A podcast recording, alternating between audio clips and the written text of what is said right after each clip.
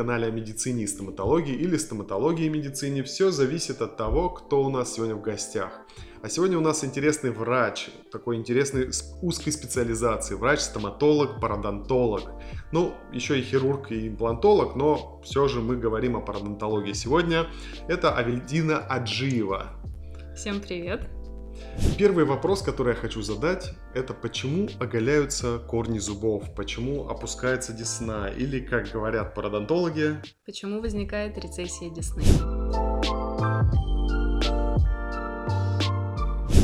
Убыль десны происходит из-за того, что десна всегда следует за костной тканью. То есть уходит десна, соответственно, уходит костная ткань с одной поверхности зуба.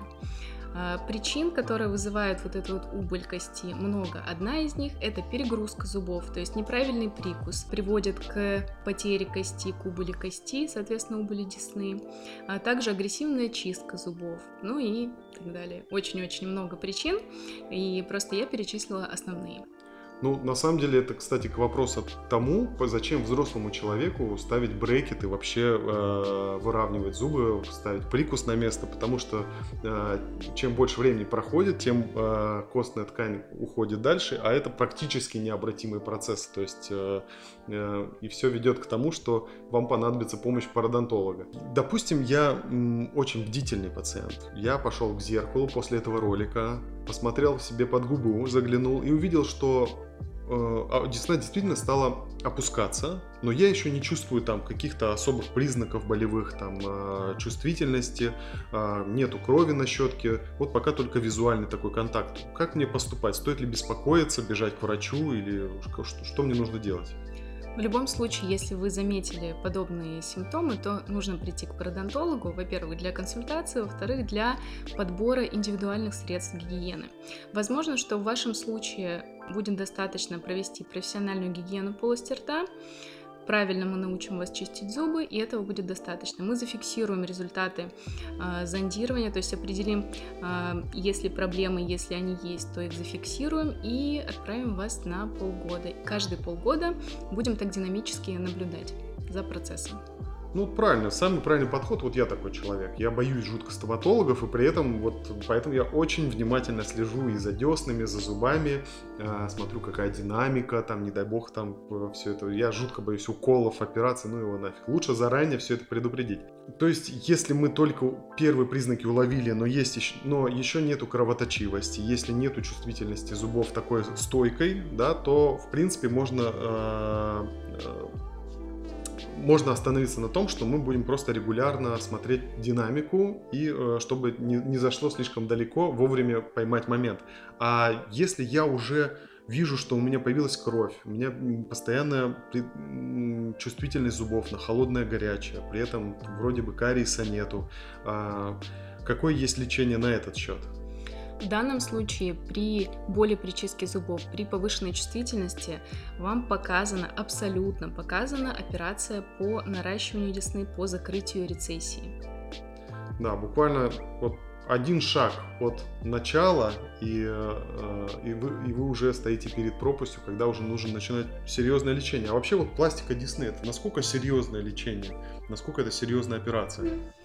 А, данная операция является одной из самых сложных в хирургической стоматологии, потому что она требует очень-очень точных, очень прокачанных скиллов э, врача, а также знаний. Ну, э, я попробую уточнить вопрос. А, в пластике, пластика десны – это операция, как она проходит поэтапно, давай так скажем. А, данная операция проводится обычно под местной анестезией. А, она включает несколько этапов. Это сама анестезия. А, далее первый этап – это отслаивание, работа с мягкими тканями в месте операции мы подготавливаем ложе для того, чтобы туда пересадить трансплантат. Далее второй этап мы берем трансплантат с неба, вырезаем из той области, которая находится ближе к зубам. Обычно это такой небольшой разрез, из которого мы вычленяем, вырезаем такой небольшой кусочек и пересаживаем в ту область, в которой оголена десна. Пришиваем трансплантат и ушиваем небо. В принципе, все. А по последствиям, вот э, по ощущениям, кажется, что, ну, например, где вырезали кусочек трансплантанта, да, э, это должно быть чувство какого-то, как будто язва, например, там, там, куда пересадили какое будет чувство там, и, например, можно ли сравнить эту опера... ну, последствия операции с удалением, насколько вот это сложные последствия.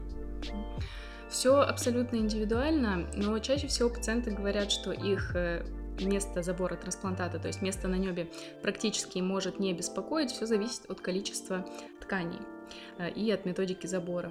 А место операции, куда пересаживается трансплантат, обычно пациенты жалуются только на отечность, на наличие синяка, но такую небольшую болевую чувствительность первые где-то двое суток.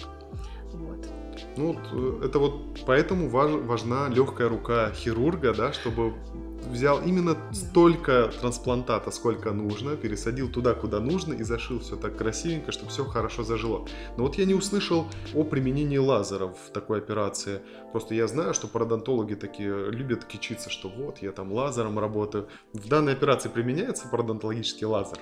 Лазер чаще всего применяется при подготовке к данной операции, когда нужно снять воспаление десны, либо при уже обратной ситуации, когда десна наоборот разрастается, когда такая гипертрофия десны, и нам нужно ее убрать лишнюю часть с помощью лазера. Также лазер используем для э, пластики уздечек, когда короткая уздечка языка, из-за этого есть проблемы с дикцией у людей, также короткие уздечки верхней и нижней губы. Лазер это просто идеальное средство для а, данных ситуаций.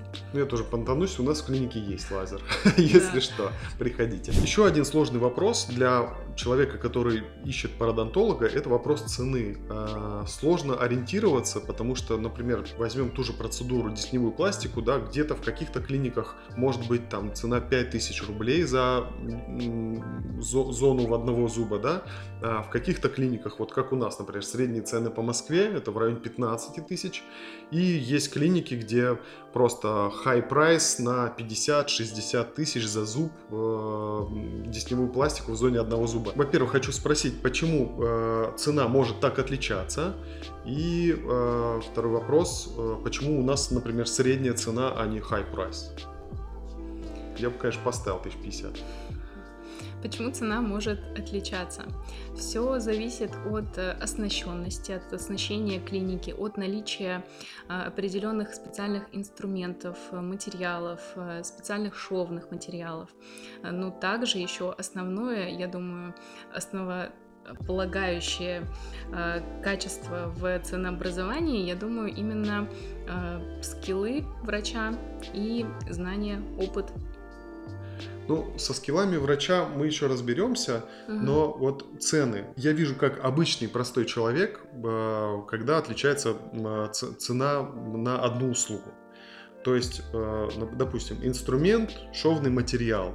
В одной клинике, где за 5000 рублей это один инструмент, у нас это другой инструмент. Это какой, какое соотношение цена-качество, да, вот стоит ли э, искать вот самую дорогую цену, чтобы самые дорогие были инструменты, или можно обойтись самыми дешевыми, например, в этой операции. Да, трудно задать такой вопрос на самом деле, да, но вот реально будет ли, э, если одинаково хороший врач, допустим, работает просто в недорогой клинике, и там действительно недорогие материалы, недорогие инструменты, на, сильно ли хуже будет результат у врача?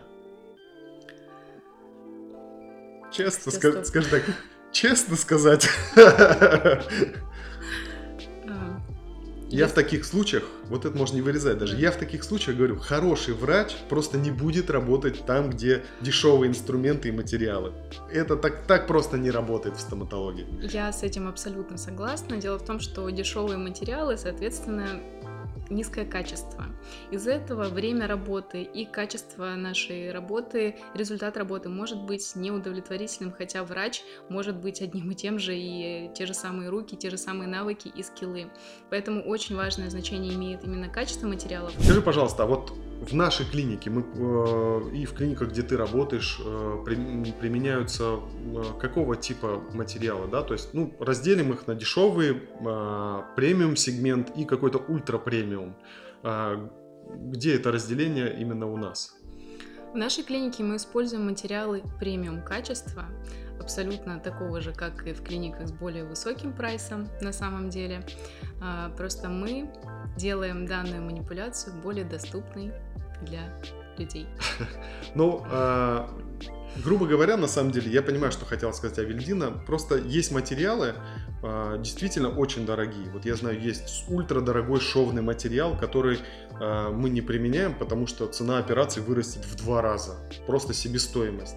И а, но в клинике, грубо говоря, там, за, где такая операция стоит 60 тысяч рублей, применяют именно такой шовный материал. Но здесь идет просто соотношение э, пользы для пациентов. Вот действительно, если хорошие руки врача, что там, что здесь, принципиальной разницы вы не почувствуете.